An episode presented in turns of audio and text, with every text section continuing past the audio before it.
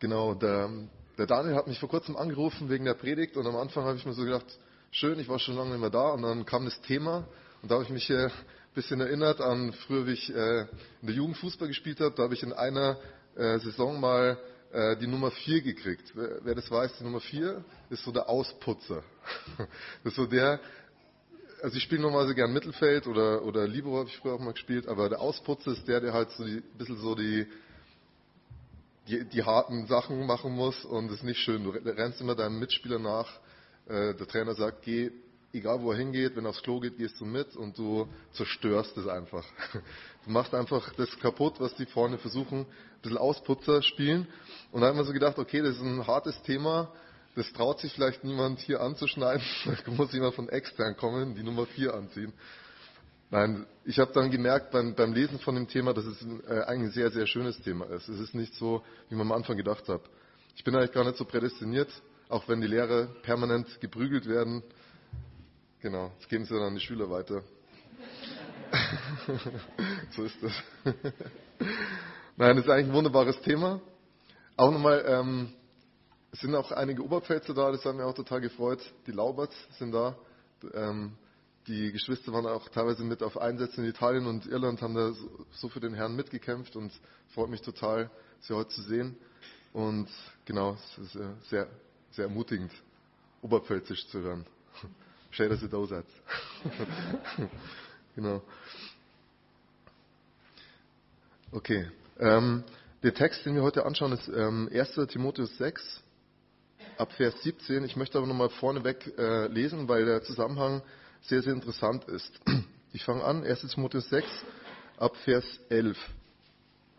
Und in den Versen vorher redet Paulus über die, über die Dinge, die passieren können, wenn man sein Herz an Reichtümer hängt, dass es total zerstörerisch sein kann, sowohl für ungläubige Menschen als auch für Gläubige, dass sie ihr, ihr Herz verlieren an vergängliche Dinge. Und es geht sehr schnell. Und es kann auch das ganze Glaubensleben in Schutt und Asche legen. Und dann sagt der Paulus zum Timotheus, aber du Gottes Mensch, fliehe solches, jage aber nach der Gerechtigkeit, der Gottesfurcht, dem Glauben, der Liebe, der Geduld, der Sanftmut. Kämpfe den guten Kampf des Glaubens, ergreife das ewige Leben, das du berufen bist, zu dem du berufen bist und bekannt hast das gute Bekenntnis vor vielen Zeugen. Ich gebiete dir vor Gott, der alle Dinge lebendig macht, und vor Christus Jesus, der unter Pontius Pilatus bezeugt hat das gute Bekenntnis, dass du hältst das Gebot unbefleckt, untadelig, bis auf die Erscheinung unseres Herrn Jesus Christus, welche uns wird zeigen, zu seiner Zeit der selige und allein gewaltige, der König aller Könige und Herr aller Herren, der allein Unsterblichkeit hat, der da wohnt in einem Licht, da niemand zukommen kann, welchen kein Mensch gesehen hat, noch sehen kann. Dem sei Ehre und ewiges Reich. Amen. Und dann kommt der heutige Text und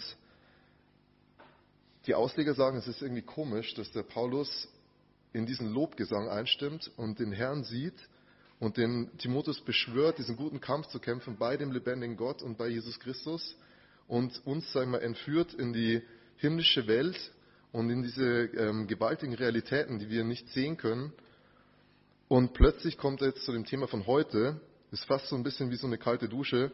Den Reichen in dieser Welt gebiete, dass sie nicht stolz seien, auch nicht hoffen auf den ungewissen Reichtum, sondern auf Gott, der uns alles reichlich darbietet, es zu genießen, dass sie Gutes tun, reich werden an guten Werken, gerne geben, behilflich sein, sich selbst einen guten Grund legen aufs Zukünftige, auf das sie ergreifen das wahre Leben.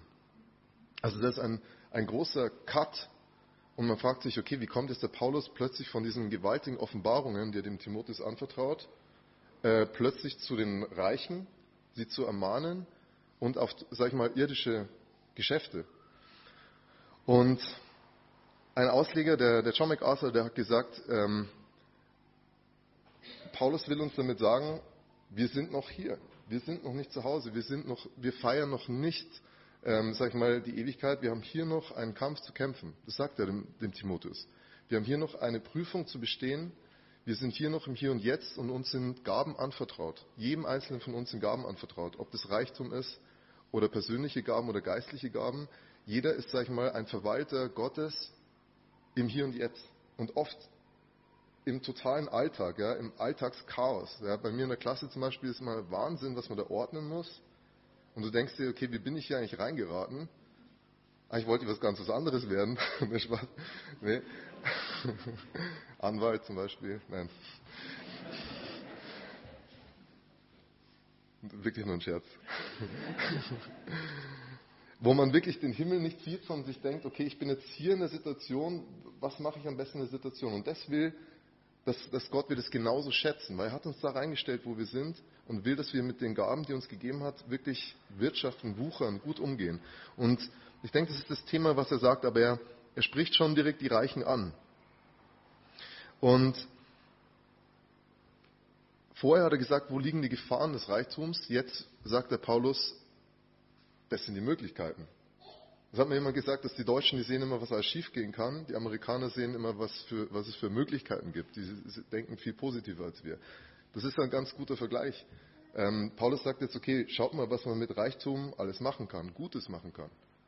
Es muss nicht zum Schiffbruch führen, es muss nicht zum Geiz oder zum Neid führen. Man kann unglaublich gute Dinge damit tun. Und das will der Paulus uns zeigen.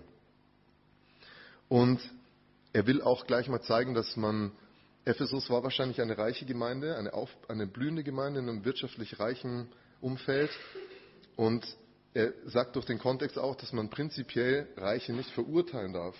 Im Gegenteil, es gab im Alten Testament wie im Neuen Testament ähm, reiche Menschen, die total von Gott gesegnet waren. Abraham, Hiob, Salomo, im Neuen Testament Lydia, Philemon waren reich und werden nicht dafür verurteilt, im Gegenteil. Aber gleichzeitig darf man auch Reichtum nicht mit Segen gleichsetzen. Es gab auch sehr viele Menschen, die mit ihrem Reichtum Böses angestellt haben und sehr viel gesegnete arme Menschen. Also es ist nicht, Reichtum heißt nicht gleich äh, Segen von Gott. Genau. Paulus will, dass wir uns äh, des Reichtums bewusst werden, den wir vielleicht haben, auch wenn es nicht unbedingt materieller Reichtum ist, und ihn, ihn richtig einsetzen. Jetzt kommt nochmal eine schwierige Stelle. Wer ist eigentlich reich? Ab wo fängt Reichtum an? Und ab wo nicht? Fängt es bei einem Volvo an, der von alleine fährt und äh, äh acht Kameras eingebaut hat? Wollte ich nur kurz sagen. Das Spaß. Oder fängt es an bei einem, egal, bei einem Auto oder bei ähm, einer Zahl auf dem Konto oder wo fängt es an? Oder beim Lehrergehalt, wo fängt es an? Und ähm, das ist auch sehr, sehr interessant. Ähm, meine Klasse, die betet seit ungefähr einem halben Jahr für ein Mädchen, die heißt Lea, ist ungefähr in ihrem Alter 16 Jahre alt. Und das verändert was an den Schülern, auch an mir. Wir, wir beten sie, weil sie von Boko Haram versklavt worden ist sollte hingerichtet werden, dann ist weltweit für sie gebetet worden und diese Hinrichtung ist, hat nicht stattgefunden, obwohl Terrororganisationen normalerweise das machen müssen, um sich Glaubwürdigkeit zu verschaffen. Sie ist nicht hingerichtet worden, aber sie ist dort versklavt. Und wir denken oft darüber nach, was passiert da. Man will gar nicht zu weit denken, weil man sich, manches will man auch nicht denken. Aber was uns allen klar ist, ist das, dass jeder von uns, auch der Schüler aus den ärmsten Verhältnissen im Vergleich zu ihr, sehr reich ist sehr, sehr reich. Wir müssen noch nicht mal zu Fuß zur Schule gehen. Wir haben jeden Tag Essen. Uns tut niemand weh. Oder zumindest nicht körperlich. Ähm, wir haben ein Bildungssystem. Ähm, wir haben, falls wir es brauchen, Sozialhilfe. Wir haben ein Dach über dem Kopf, Anziehsachen, ähm, regelmäßiges Essen, warmes Essen. Wir haben fließendes Wasser, wir haben kaltes, warmes Wasser. Wir sind im Verglichen mit ihr, verglichen mit 80 Prozent der Weltbevölkerung sehr, sehr reich.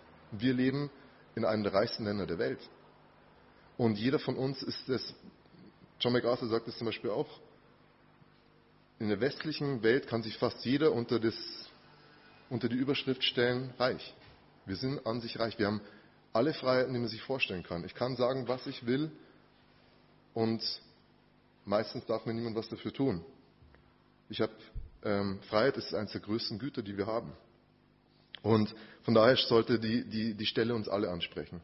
Nicht nur die Leute, die vielleicht denken, okay, ich habe jetzt wirklich große Verantwortung, weil ich mehr verdiene als andere, sondern ich glaube, wir sind alle gefragt. Und eine Gabe ist auch eine Aufgabe. Gott schenkt uns Gaben, Gott schenkt uns vielleicht Reichtümer oder innere Reichtümer und es sind auch Aufgaben. Gott sieht zu, was, was tun wir? Was tun wir mit dem, was uns anvertraut hat? Er, er beobachtet uns und schaut nicht, okay, er wartet auf die Fehler, sondern nein, er schaut, was macht er damit? Ich habe ihm so viel anvertraut und was macht er damit? Ich glaube, er ist, er ist gespannt, die Himmelswelt ist gespannt, was wir mit dem tun, was er uns anvertraut hat. Und Im Vers 17 fängt aber erstmal mit einer Warnung an. Vers 17, den Reichen in dieser Welt gebiete nicht stolz zu sein. Stolz ist eine große Gefahr. Und vor allem deswegen, weil man sie oft selber nicht merkt. Es sind Leute, die sind stolz und merken es nicht. Und es, ist, es geht so schnell, ähm, dass man hoch von sich denkt, viel von sich denkt, wenn man reich ist oder eben auch innerlich vielleicht reich ist, dass man herabsieht auf die, die sozial weiter unten stehen. Ein sehr negativer Charakterzug. Aber es kann auch genauso gut von inneren Reichtümern auch passieren, dass man denkt, okay, ich bin schlauer als der, ich kann mehr als der, ich schaue herab auf Leute, ohne es zu merken. Es ist Stolz. Es ist schwer, reich zu sein und trotzdem demütig. Man ist versucht, andere Menschen als Diener zu sehen, weil, weil man im Beruf vielleicht ähm, viele Befehle austeilen muss und leiten muss und sieht dann schnell auch im, im persönlichen Umfeld Menschen als seine Diener an, denen man Befehle erteilt. Und die Sprüche sagen, mit Flehen redet der Arme, aber der Reiche antwortet mit Härte. Das ist wirklich oft der Fall. Und Demut wird wirklich kleingeschrieben in unserer Welt, damals auch in der griechischen Welt. Es wurde verachtet, Demut. Stolz wurde gefeiert und ich finde, man spürt es schon auch in unserer Gesellschaft. Was der Stolz anrichten kann, das ähm, ist eine, eine Stelle, zeigt es ganz deutlich in Hesekiel 28, 1 bis 5 über den Fürsten von Tyrus. Und das ist eine eindrückliche Warnung, was Geld und Macht mit den Menschen machen können, über den Fürst von Tyrus. Weil dein Herz hoch hinaus will und du sagst, Gott bin ich, den Wohnsitz der Götter bewohne ich im Herzen der Meere, wohl du doch ein Mensch bist und nicht Gott. Dennoch überhebt hebt sich dein Herz, als wäre es eines Gottes Herz. Durch deine Weisheit und deinen Verstand hast du dir Macht und Reichtümer von Gold und Silber erworben. Nun bist du stolz geworden, weil du so mächtig bist. Sogar eine Anspielung auf Satan, ja, der König von Tyrus. Das kann passieren, wenn uns viel anvertraut wurde und wir das als unser Eigentum betrachten, als unsere eigene Leistung und stolz werden. Reichtum kann auch Gemeinden spalten oder Gemeinden uneinig machen. Jakobus warnt, meine Brüder, haltet den Glauben an Christus, unseres Herrn der Herrlichkeit, frei von allem Ansehen der Person. Denn so in eure Versammlung käme ein Mann mit goldenem Ring, mit einem prächtigen Kleid, es käme aber auch ein Armer mit einem schmutzigen Kleid, und du würdest sagen, setze du dich hierhin aufs Beste und sagst zu dem Armen, steh du dort oder setz dich zu meinen Füßen, ist recht, dass ihr solchen Unterschied macht und richtet nach bösen Gedanken. Wie schnell haben wir Vorurteile? Wenn wir jemanden sehen, allein von der äußeren Erscheinung sofort kommt eine Schublade, du packst ihn dort rein und behandelst ihn auch dementsprechend. Das machen wir oft automatisch. Das will Gott nicht. Gott will nicht, dass wir einen Unterschied machen aufgrund sozialer Stellung, Herkunft, egal was. In Christus sollen wir alle gleich sein. Es kann wirklich auch spalten. Paulus sagt in 1. Korinther 4, Vers 7 auch, was hast du, das du nicht empfangen hast? Also wieso sollten wir stolz sein auf irgendetwas, ob das jetzt Reichtum ist oder Intelligenz oder was auch immer oder Kreativität? Was haben wir denn nicht empfangen? Was hat uns Gott nicht geschenkt? Das ist alles uns von Gott geschenkt. Nichts haben wir da selber produziert. Ich meine, dass jemand zum Beispiel arbeiten kann, in einer Nacht kann sich das alles ändern. Am nächsten Morgen kann er aufstehen und sagen, okay, ich kann nicht mal mehr mit den Leuten reden. Ich bin innerlich völlig leer. Burnout, Depressionen. Gott kann in einer Nacht einen Menschen alles nehmen, was er hat. Also ist es dann unser eigener Verdienst, dass wir viel verdienen oder dass wir irgendwie in irgendwas gut sind? Nein, ist es nicht. Dem Nebukadnezar hat es Gott am deutlichsten gezeigt, der Weltherrscher, dass er ihn von einem Tag auf den anderen in ein Tier verwandelt hat und dann musste er am Ende Gott sei Dank zugeben, als er so gedemütigt worden ist, ja, du bist Gott und du gibst die Macht, wem du willst und kannst sie auch jederzeit nehmen. Das sollte uns wirklich demütig machen. Wir sind es oft nicht. Und ich sage das auch gern, wirklich gern zu mir selber, weil man das oft nicht merkt. Man merkt es oft nicht, wenn man stolz wird auf irgendwas. Und Gott kann es wirklich sehr, sehr schnell nehmen. Und es ist auch gut, dass er das manchmal macht, damit wir demütig werden und merken, okay, mein Leben ist nicht in meiner Hand. David sagt, als du dein Angesicht verbargst, erschrak ich. Und er sagt auch, als ich meine Sünde leugnete, verdorrten meine Gebeine. Das ist wirklich so. Jeremia sagt, ein Reicher rühme sich nicht seines Reichtums, sondern wer sich rühmt, der rühme sich, dass er klug ist und mich kenne. Wenn wir Gelingen haben oder besondere Eigenschaften haben, innere, äußere, geistliche Gaben, sollten wir, die Kolte Wurm hat es so schön gesagt, wenn sie Lob bekommen hat von Menschen, dann hat sie das angenommen, hat sich bedankt und hat dann gesagt, den Blumenstrauß gibt sie Jesus. Sie hat es nicht vollbracht, sondern er hat es ihr geschenkt. Und sie gab das Lob immer weiter. Muss man kein Theater draus machen, aber sie hat es innerlich ihm abgegeben. Und das ist eine sehr schöne Haltung. Und ich möchte eine Stelle vorlesen, die ist etwas länger, aber ich glaube, man muss nicht zu viel dazu sagen. Es ist äh, eine sehr, sehr schöne Herzenshaltung, die man da rauslesen kann und, und da können wir nur lernen davon. Es ist einfach ähm, sehr, sehr schön, es zu lesen. Ihr werdet gleich draufkommen, von wem es ist. Dein Herr ist die Majestät und Gewalt, Herrlichkeit, Sieg und Hoheit. Denn alles, was im Himmel und auf Erden ist, das ist dein. Reichtum und Ehre kommt von dir. Du herrschst über alles. In deiner Hand steht Kraft und Macht, in deiner Hand steht es jedermann groß und stark zu machen. Denn was bin ich? Was ist mein Volk, dass wir freiwillig so viel zu geben vermochten? Von dir ist alles gekommen und von deiner Hand haben wir dir es gegeben. Denn wir sind Fremdlinge und Gäste vor dir, wie unsere Väter alle. Unser Leben auf Erden ist wie ein Schatten und bleibt nicht. Herr, unser Gott, all dies viele, das wir herbeigebracht haben, dir ein Haus zu bauen, deinem heiligen Namen, ist von deiner Hand gekommen. Es ist alles dein. Ich weiß, dass du das Herz prüfst und Aufrichtigkeit ist dir angenehm. 1. Chronik 29, 11 bis 17. Dazu muss man nicht viel sagen. Das ist eine wunderschöne Herzenshaltung. Der David wusste, woher alles kommt und wem er es geben will. Und er hat sehr, sehr viel gegeben. Er hat sehr viel zusammen geholt an Gold und Silber und Eisen aus dem Volk, aber er hat sehr viel aus seinem Privatbesitz auch noch gegeben, weil er wollte nicht, dass er wollte Gott zurückgeben. Er wusste, wem alles gehört. Und er wusste auch, wer ihn ähm, groß gemacht hat. Er wusste, dass er niemand ist. Wer bin ich, sagt er. Das ist eine wunderschöne Herzenshaltung. Und man sieht, dass er sein Leben nicht sieht als sein Eigentum, sondern dass es ihm alles nur verliehen ist. So wie das auch in dem Lied vom, äh, von Manfred Siebald heißt, das ist wunderschön ausgedrückt. Es ist uns alles nur von Gott geliehen. Wir dürfen es verwalten, wir dürfen es gestalten und geben es zurück an ihn.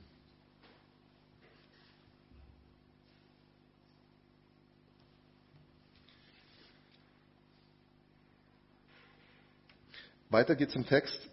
Wir sollen, oder die Reichen, oder wir sollen nicht hoffen auf den ungewissen Reichtum. Ungewisser Reichtum. Der Reichtum ist sehr schnell vorbei. Er ist flüchtig wie Quecksilber, wie ein Metall, das, das du nicht fassen kannst. Ganz schnell kann es weg sein. Ein Beispiel, ähm, ich habe meinen Ref in der Schule gemacht und da war daneben so eine Baracke, also richtig so ein, so ein Haus, wo, ich mir, wo man wirklich gedacht hat, okay, das ist einfach nur eine Baracke, das ist oder eine Abstellscheune oder irgendwas, aber da war eine Hausnummer dran. und ich habe dann die Kollegen gefragt, wie ich da hingekommen bin, was ist denn das für ein Haus? Das ist ja richtig, richtig hässlich. Ich habe noch nie so ein Haus gesehen. Ich gesagt, ja doch, da leben Leute drin. Da leben Leute drin. Dann hat sogar einer das genauer gewusst von den, von den Lehrern und hat gesagt, ja, da lebt äh, der Schlagzeuger drin von äh, Spider Murphy Gang. In München ist es halt so eine Kultband, das ist schon ewig her, dass sie gegeben hat, aber es ist eine Kultband, die waren alle Millionäre. Alle. Alle von den Mitspielern waren Millionäre. Sommer in der Stadt zum Beispiel ist ein Lied. Ähm, jetzt lebt er in dieser Baracke. Das ist traurig. Ja? Also es, es geht so schnell, es kann so schnell gehen. In Sprüchen 23 sagt Salomo, mühe dich nicht ab, es zu Reichtum zu bringen. Verzichte da auf deine Klugheit. Wenn du deine Augen darauf richtest, ist er nicht mehr da. Denn plötzlich macht er sich Flügel wie ein Adler und fliegt zum Himmel. Oder der reiche Kornbauer, das ist das beste Beispiel eigentlich. Wenn der Reichtum zum Anker wird, wenn der Reichtum zum, zum Fundament wird, wenn der Reichtum zu Gott wird, aber es geht auch sehr schnell, dass Menschen sagen, okay, ich habe ausgesorgt, ich habe ähm, hab mich versichert, ich habe mich rückversichert, meine Versicherung ist nochmal versichert bei der Münchner Rück. Ja. Es ist alles im Butter. Alles super. Lukas 12, Vers 16. Jesus sagt über den reichen Kornbau, ich will meine Scheunen niederreißen und größere bauen. Ich will zu meiner Seele sagen, liebe Seele, du hast einen großen Vorrat auf viele Jahre. Iss und trink und sei guten Mutes. Aber Gott sprach zu ihm, du Narr, Heute Nacht wird man eine Seele von dir fordern. Und wem wird's gehören, was du bereitet hast? So geht es dem, der sich Schätze sammelt und ist nicht reich für Gott. Mein Bruder hat heute, heute im Abend mal den Niki Lauda angesprochen das ist wirklich ein, ein krasses Beispiel. Also ein unglaublich gefeierter Mensch, auch charakterlich, unglaublich starker Mensch, der unglaublich viele Niederlagen überwunden hat, immer wieder vorwärts gegangen ist und einen Blick in die Hölle getan hat, in sein brennendes Auto. Ich meine, er hätte sterben können. Und war dann, glaube ich, ähm, ein paar Wochen später wieder im, im, im Auto gesessen und ist gefahren. Unglaublich, ja, was für ein Wille, was für eine Stärke. Ein beeindruckender Mensch. Er hat einen Blick in die Hölle getan. Und ich weiß nicht, was er für ein Vermögen hinterlassen hat, aber ich glaube ein unglaublich großes. Und jetzt ist wirklich die Frage, wo ist er jetzt? Und was macht er jetzt damit? Was ist mit dem Reichtum los? Es ist eigentlich wirklich, also niemand darf ihn verurteilen, niemand weiß auch, wo er jetzt ist, gell? das müssen wir Gott überlassen. Aber stellt euch vor, jemand hat so einen Reichtum und, und, und merkt plötzlich, er steht vor jemandem, dem es nichts wert ist, sondern der ihm sagt, okay, ich, ich kann dich nicht annehmen. Du wolltest mich nicht, du, ich kann dich auch hier nicht annehmen. Und plötzlich ist, verschwindet das ganze Geld zu einem Stück Papier, das in der Ewigkeit nichts wert ist. Hier wäre es was wert gewesen, aber in der Ewigkeit ist es, ist es nicht mal das Papier wert, auf dem es gedruckt ist. Was nützt es einem Menschen, wenn er die ganze Welt gewönne und nehme doch Schaden an seiner Seele? Sagt Jesus ausdrücklich. Dadurch legt er die Seele und, das, und alle Schätze der Erde in die Waagschale und sagt, die Seele, eine Seele wiegt mehr als alle Schätze der Welt. Das steckt in diesem Vers drinnen. Was nützt es einem Menschen, wenn er alle Schätze hätte, alle Schätze und verliert seine Seele? Die Seele wiegt mehr. Die Seele ist kostbarer. Und es ist so wichtig, dass wir ähm, uns das genau überlegen. Was machen wir mit den Schätzen? Wie setzen wir sie ein? Oder, oder sind uns die Schätze wichtiger geworden als unsere Seele? Verkaufen wir unsere Seele vielleicht für Geld? Das geht auch sehr schnell.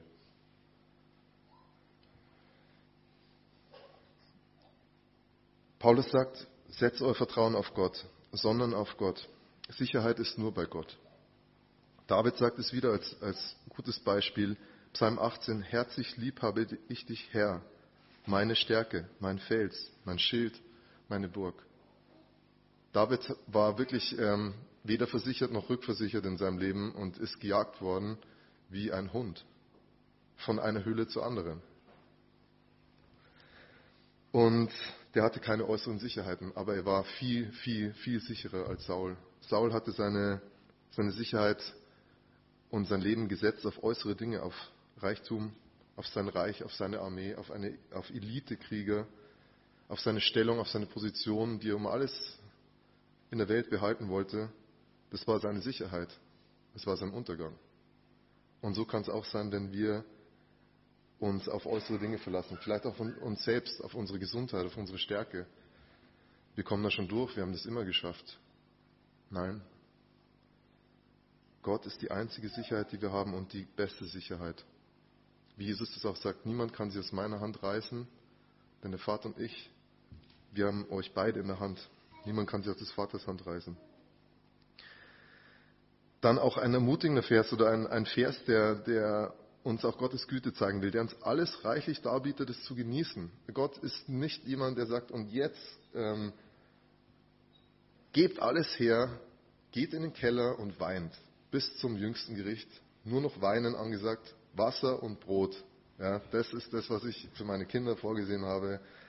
Ähm, nein, er ist ein großzügiger und wohlhabender Gott. Er sagt, wir dürfen alles genießen, sofern wir uns nicht versündigen.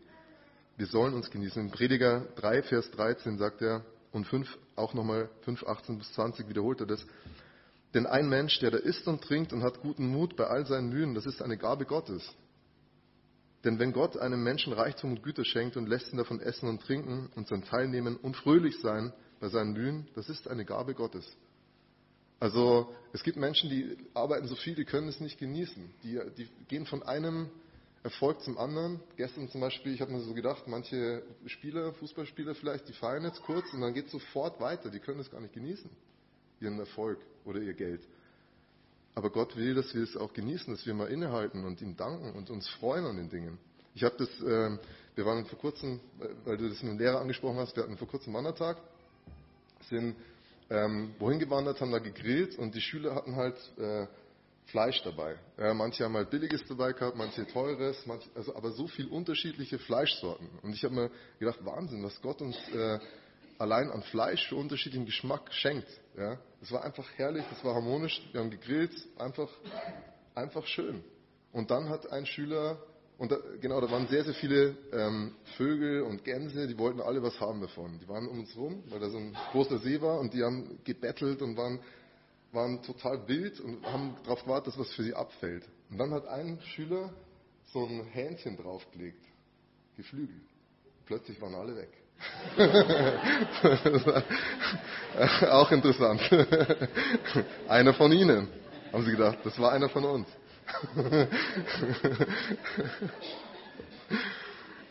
Aber diese, dieser Reichtum und auch die Freude, die man da beim Essen hat, ja, einfach, sind ganz einfache Schüler. Es war einfach harmonisch und schön. Und haben, ich habe mir auch gedacht, es ist einfach ein herrlicher Tag gewesen, den Gott geschenkt hat. Einfach ohne Stress. Einfach schön. Einfach schön. Und Gott will, dass wir seine Gaben genießen. Er will nicht, dass wir verbissen sind, und, aber er will, dass wir ein, ein, ein großzügiges Herz haben. Und Jesus sagt aber auch, bei all dem, wenn ihr es genießt, denkt dran, sammelt euch nicht Schätze auf Erden, wo sie Motten und Rost fressen, sammelt euch Schätze im Himmel, denn wo dein Schatz ist, da wird auch dein Herz sein. Und es sagt er auch, dass wir uns immer mal wieder prüfen, okay, ist mein Schatz, wo ist mein Schatz? Bin ich die ganze Zeit nur bei der Meisterschale oder beim Double oder, oder wo bin ich? Ja, wo ist mein Herz? Ist das mittlerweile mein Gott geworden? Ja? Es geht so schnell. Und Musik, das kann alles sein. Oder wo ist mein Schatz? Ist mein Schatz bei Gott? Denke ich an den Himmel? Denke ich überhaupt noch an den Himmel? Ist da mein Schatz? Habe ich da investiert? Will ich da Menschen hinbringen? Habe ich, investiere ich da mein Geld und meine Zeit und meine Kraft in den Himmel oder investiere ich sie in irgendwas, in eine, in eine, in eine Blechschale? Ja? habe mir gestern so gedacht, okay, das ist super. Aber es ist auch in Gottes Augen ein Stück Metall, das, das keine, keine Auswirkung hat für später. Er will, dass wir mit unseren Herzen nicht dem Geld dienen. Niemand kann zwei Herren dienen. Er wird entweder den einen lieben und den anderen verachten oder umgekehrt. Das ist auch so. Wenn irgendwas Gott wird in deinem Leben, dann dienst du der Sache und das spürt man auch. Und dann wird Gott eben nicht, ist Gott nicht mehr Gott, sondern dann ist er Zweiter oder Dritter oder Vierter. Genau. Paulus will uns inspirieren, Gutes zu tun. Er, in dem Vers 18 sagt er, dass sie Gutes tun, reich werden an guten Werken, gerne geben, behilflich sein. Gutes tun heißt da im, im Griechischen eine hervorragende, noble Tat, nichts oberflächlich Gutes.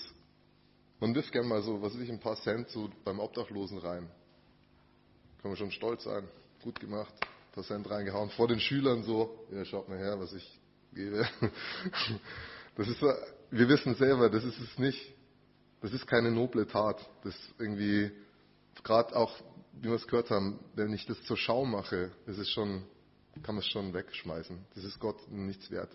Wenn ich zur Schau irgendwie gut bin, dass es alle sehen und gerade noch jeder mitkriegt. Kriegt. Genau. Aber er will, dass wir gute Dinge tun, dass wir erfindungsreich sind im Guten tun.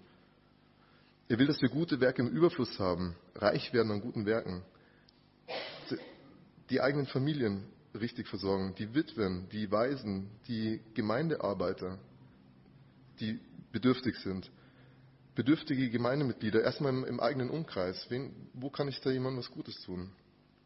Ich sehe da auch ganz viel Mangel. Zum Beispiel, ich habe eine sehr große Klasse, 32 Schüler. Und da übersieht man wirklich oft auch, ich sage es mal, die Schwachen. Man übersieht sie oft. Ja. Man, man gibt sich lieber mit denen ab, die vielleicht lustig sind oder die schlau sind oder die, wo es irgendwie, aber man übersieht schnell die Leute, die, die, die, die nicht gut drauf sind. Man will nicht gern eintauchen in die Probleme von anderen. Das sehe ich bei mir selber auch oft und musste auch immer wieder mir von Gott Liebe geben lassen und auch Buße tun, um, um sie nicht zu übersehen und, und ihnen zu helfen gern geben, freigebig sein, großzügig, die Bedürfnisse der anderen über das Minimum hinaus befriedigen. Nicht nur das, so die fünf Cent mal dem Obdachlosen reinhauen, sondern vielleicht mal was, was Gutes, wirklich was Gutes ihm tun. Und man kann diese Großzügigkeit aus dem Herzen Davids sehen, wie er den Tempel gebaut hat. Da hat er nicht gekleckert.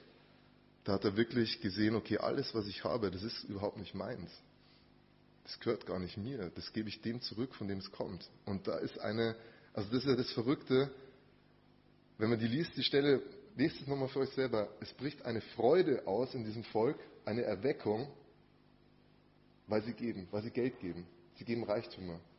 Das hat mir jemand gesagt, ein Amerikaner ist mal gefragt, ein amerikanischer Prediger, warum, ist, warum passiert in Deutschland so wenig? Warum passiert da geistig so wenig? Er, brutal, ja. Amerikaner können manchmal sehr brutal antworten, weil sie sehr geizig sind. Das ist schon hart. Das ist der Ruf, den wir haben. Ich weiß nicht, ob es stimmt, aber vielleicht ist was dran. Und Erweckung bricht dort aus, wie, wie das Volk für das Reich Gottes gibt, viel gibt. Und das ist auch so, das habt ihr bestimmt schon mal erlebt, wenn ihr jemandem was gebt, der wirklich was braucht, das erfreut, erfüllt einen mit Freude. Du bist zwar ärmer, ja, aber du bist innerlich reich. Also das ist wirklich ein, ein Geheimnis. Und genau, Paulus will uns anstacheln, uns inspirieren, tut Gutes. Es, ihr werdet nicht ärmer dadurch. In den Sprüchen heißt es, einer teilt aus und bekommt immer mehr. Und einer ist geizig und wird immer ärmer. Das ist so. Und wir sollten uns inspirieren lassen von dem größten Vorbild, der bereit war zu geben. Der größte Reiche lebt uns vor, was wir mit unserem Reichtum machen sollen. Philippa 2, Vers 5 und folgende. Ein jeglicher sei gesinnt, wie Jesus Christus auch war, welcher, ob er wohl in göttlicher Gestalt war, nahm es nicht als ein Raub, Gott gleich zu sein, sondern entäußerte sich selbst, nahm Knechtsgestalt an. Er erniedrigte sich selbst und war gehorsam bis zum Tod, ja zum Tod am Kreuz.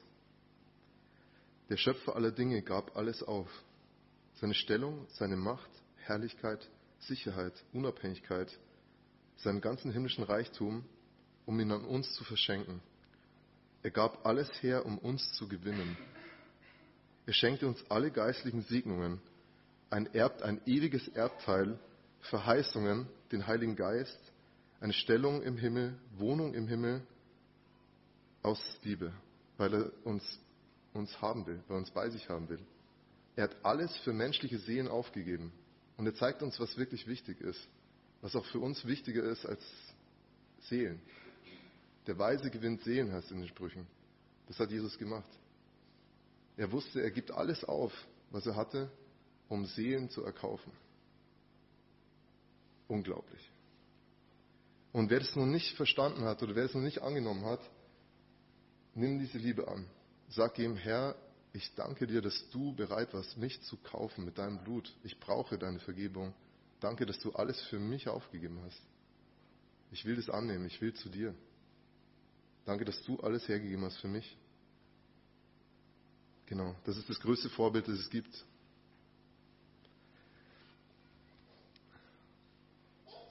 Es gibt noch eine, auch einen Ansporn vielleicht, dass man merkt, okay, wenn ich jetzt was gebe, das macht mir nicht ärmer, sondern da stehen sehr, sehr große Verheißungen drauf. Zum Beispiel in Jesaja 58, da sagt der Paulus, äh, Paulus, schön. Jesaja sagt in, in, in, 8, im Kapitel 58, was das richtige Fasten ist in Gottes Augen. Das richtige Fasten, weil wir oft uns fragen, okay, im Neuen Testament spielt es ja alles keine Rolle mehr. Da geht es nicht mehr um was tun. Es ist alles aus Gnade und das stimmt auch.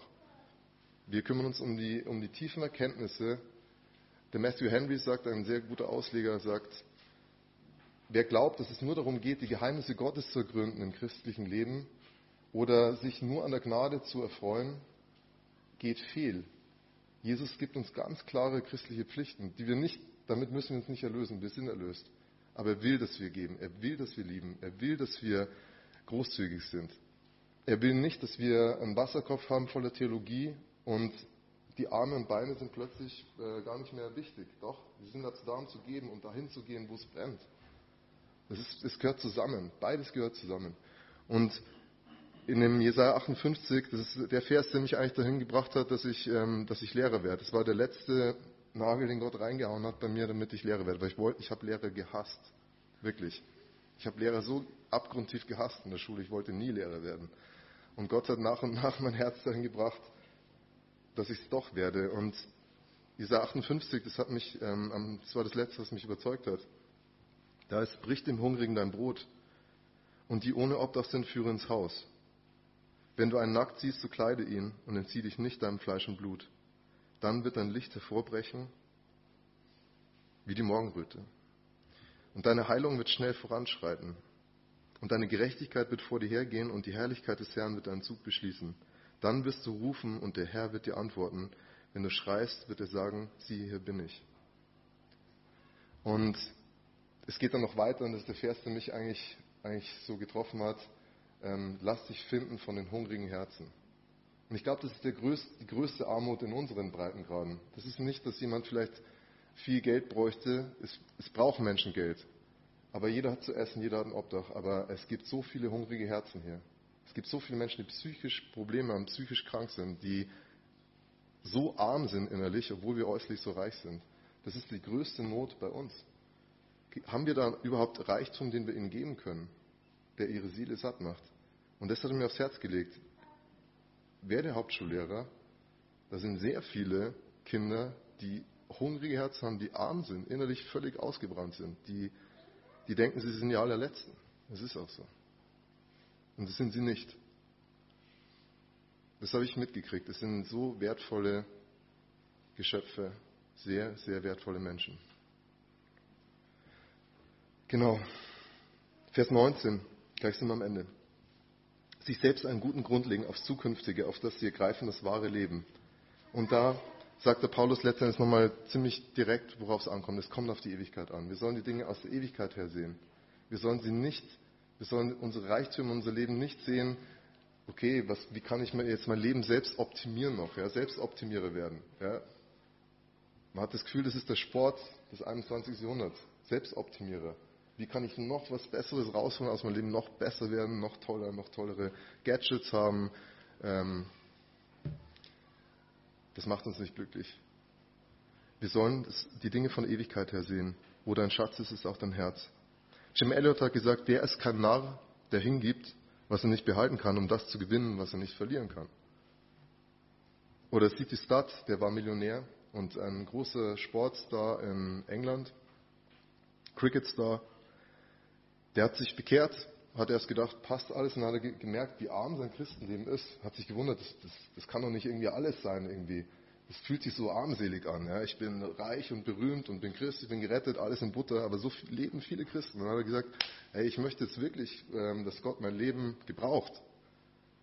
Und dann hat er gemerkt, okay, der Reichtum steht da im Weg. Und er hat nach und nach alles hergegeben, ist Missionar geworden und durch ihn sind, man sagt, Völker zum Glauben gekommen in Afrika. Ganze Völker.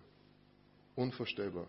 Und er hat gesagt, wenn Jesus Christus Gott ist und für mich starb, dann kann kein Opfer zu groß sein, das ich für ihn geben kann. Genau. Am Schluss, ich finde es so ein, so ein rätselhaftes Gleichnis, Lukas 16, Vers 9, das ist der ungerechte Verwalter. Und da haben sich schon so viele die Zähne ausgebissen, das, das Gleichnis auszulegen. Ich möchte es auch gar nicht machen. Ich würde mir auch die Zähne ausbeißen, das ist sehr schwer.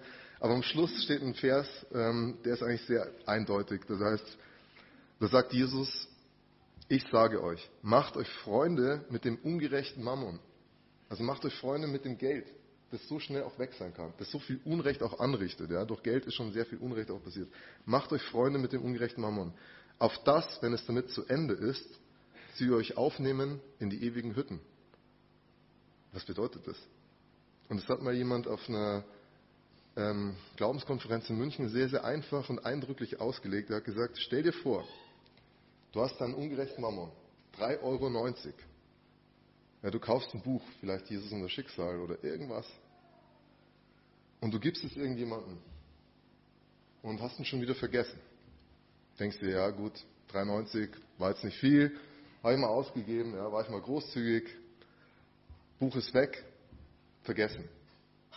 30 Jahre später bist du tot. Du kommst in den Himmel und triffst plötzlich diesen Mann. Und du denkst dir, hey, dich kenne ich doch irgendwoher. Dann sagt der Mann, ja, du warst der, der mir das Buch gegeben hat und wegen dir bin ich jetzt hier. Und weißt du was, ich werde dir ewig dankbar sein, dass du deine 3,90 Euro für mich ausgegeben hast. Danke, dass du das gemacht hast. Und er wird dich ewig in seine Hütte einladen, wie auch immer das da aussehen wird. Es wird ein Freund sein, den du für immer und ewig haben wirst. Steht da, dass sie dich einladen in ihre ewigen Hütten. Das wird jemand sein, der sich bedanken wird, dass du auch an ihn gedacht hast. Und wenn es noch so kleinlich war, ja, 3,90 Euro.